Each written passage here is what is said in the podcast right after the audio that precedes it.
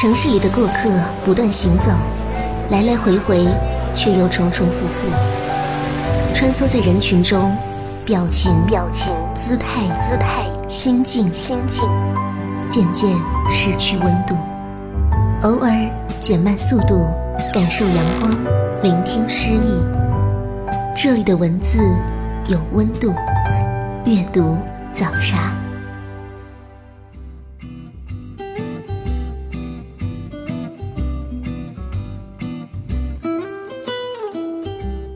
各位听众朋友，欢迎收听阅读早茶，我是主持人西西。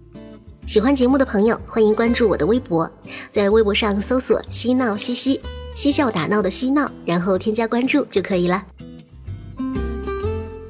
今天我们要分享的是詹姆斯·沃德的《文具盒里的时空漫游》。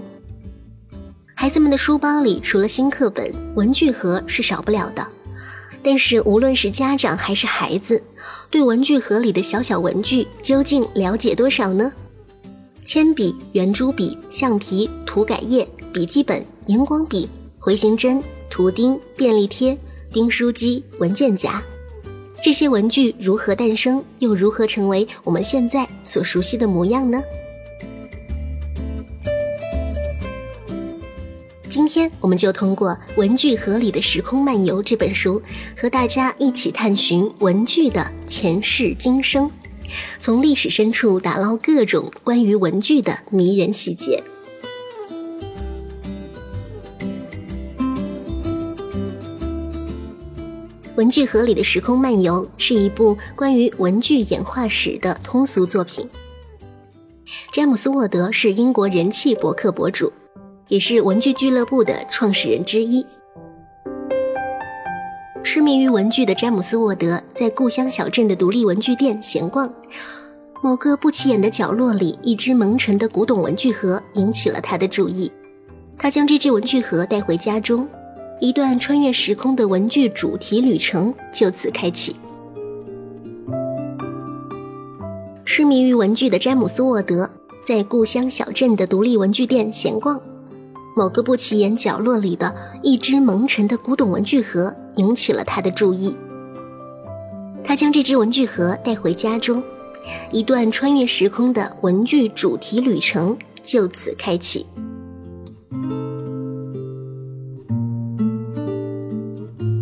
回形针、图钉、铅笔、圆珠笔，各式各样的文具如何诞生，又如何成为现在我们所熟悉的模样？也许对你来说，文具只是日常生活当中再平常不过的小物件儿。可这些文具们的前世今生与隐藏其中的趣味，真的会让你欲罢不能。作为詹姆斯·沃德的第一本书，《文具盒里的时空漫游》更像是一个重度恋物癖对文具的深情告白，一本让人时而捧腹、时而叹息的文具演化史。书里面关于文具的有趣的、搞怪的故事多达一千多个，从六十七枚曲别针开始，然后是铅笔、橡皮、涂改带，以及人们能想象到的所有的文具。詹姆斯·沃德以大卫·林奇的代表作《橡皮头》作为影子，将橡皮的历史娓娓道来。谈到胶水，又忍不住轻声哼唱起地下丝绒的那首《我就这么和你粘在一起了》。对于大部分读者而言，文件分类系统部分的内容可能有些枯燥。詹姆斯·沃德就搬出了电影大师库布里克来救场，已经有些昏昏欲睡的读者们八卦之火重新燃起。哦，原来库布里克是个超级文具控，对文具挑剔到了变态的程度。詹姆斯·沃德笔下的故事比单纯的文具测评报告要有趣很多。百乐、辉伯家、施德楼、万宝龙、派克，这些我们耳熟能详的文具界大牌，除了留下贵价、好用、好看等模式化的印象之外，第一次变得血肉丰满起来。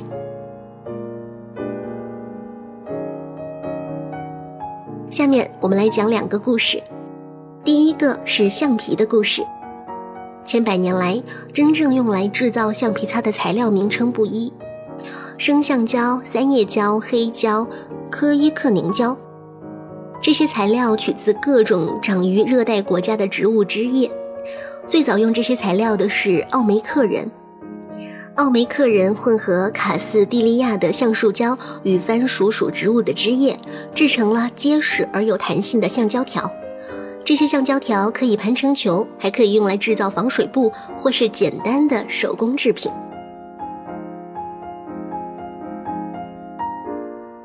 不过，西方世界对此材料一无所知，直到十五、十六世纪。新大陆开始出现一些报告，阐述了这种材料的特性。18世纪中期，法国科学家夏勒·玛丽·德拉孔达明和弗朗索瓦·弗雷诺看到了这种新材料的潜力。1770年，约瑟夫·普利斯特利在《思维认知理论与实践通论》一书的序言中写道。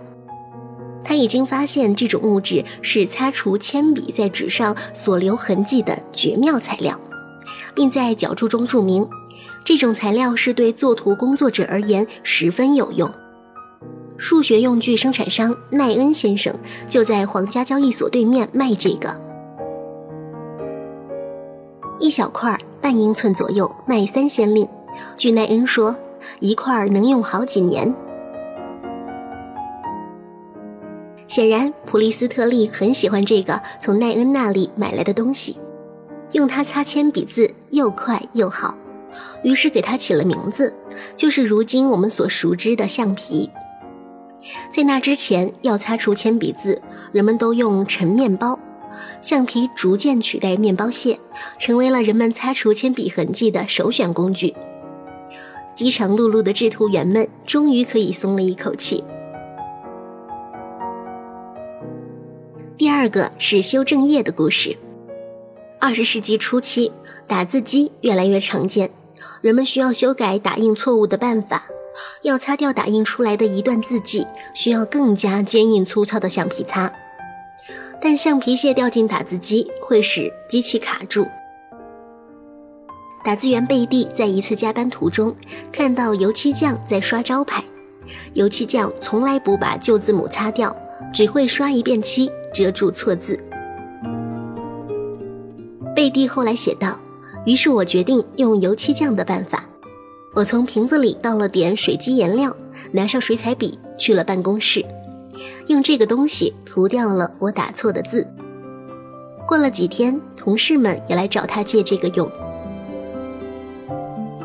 他从中看到了新产品的商机。”在儿子迈克尔的一位化学老师和当地一位油漆商的建议之下，他花两百美元请一位化学研究员帮他研发出了含溶剂的配方，比之前的水基颜料干得更快。新配方改名为液体纸，申请了专利。贝蒂不仅在朋友和同事中售卖，还让其走向了外部市场。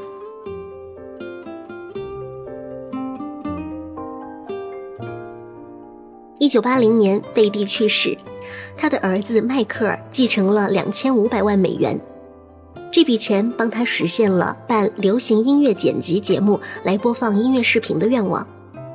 这个节目无意之中促成了后来的全球音乐电视台 MTV 的诞生。视频兴盛，音频歌手失意，这些都是修正液的赞助。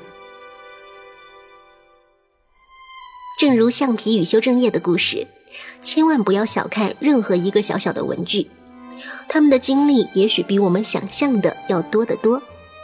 这些小物件的前世今生与人类的命运浮沉相依相伴。詹姆斯·沃德写的不仅仅是文具的历史，还会挖掘出隐匿在文具背后的错综复杂的历史背景以及人物的情感羁绊。他认为，文具的发展史就是一部人类的文明史，从最初的粗粝笨拙到现在我们习以为常的样貌。文具们在演进的道路上经历了很多故事，人类文明的历史脉络也隐藏于文具的演化史中。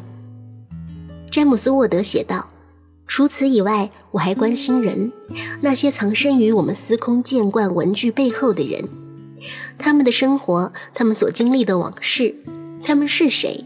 他们种种经历到底如何？我想弄明白。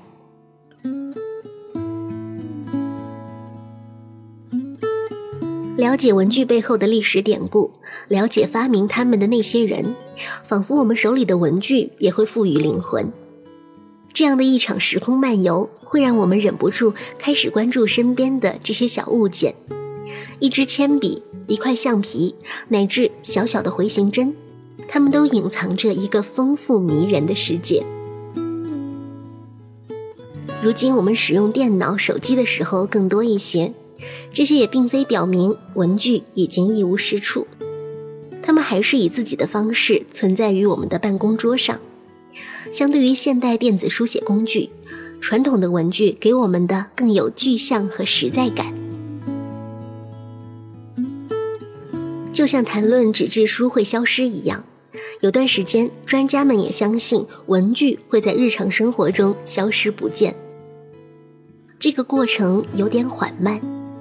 文具盒里的世界所蕴含着的是人类的智慧，大约只会逐步调整，却不会改变其初衷。詹姆斯·沃德作为重度恋物癖，他对文具的演变史的挖掘，绝不是在缅怀一个美好的时代，更多的是在传扬文具的物与精神世界是多么的有趣。詹姆斯·沃德认为。文具历史悠久，不会轻易消失，它只需要重新调整、重新定义自己的用途。简而言之，就是从技术转向艺术。这种例子比比皆是。比如说，我们的毛笔不但没有消失，却成了一种永恒的艺术。历史永远也不会抛弃这些曾经辉煌过的文具。因为文具从诞生那天起，就是人类文明的拐杖，支撑着文明不断发展进步。今天节目到这里就要告一段落了，我是西西，我们下期阅读早茶再会。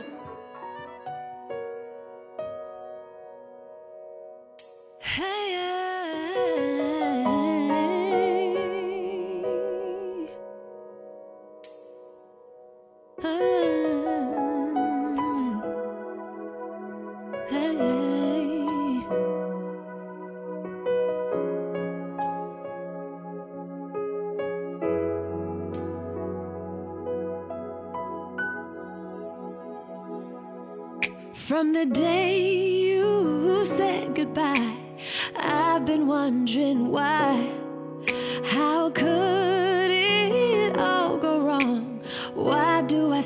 set us all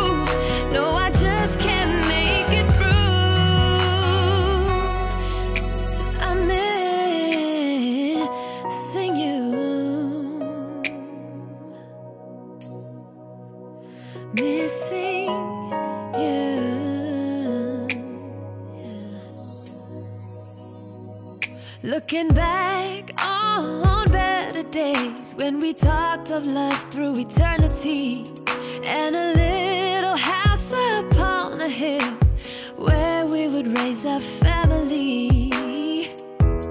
Who would ever thought that all those dreams would just fade away? Yet through this tear, I still believe